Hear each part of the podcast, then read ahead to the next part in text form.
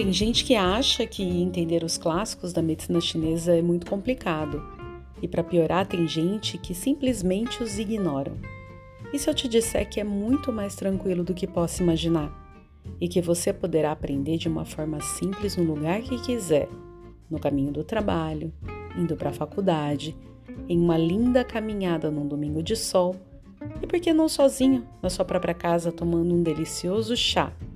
Em um dia, você vai ouvir conteúdos um tanto óbvios, outro dia, conteúdos mais complexos. E é claro que teremos alguns convidados especiais.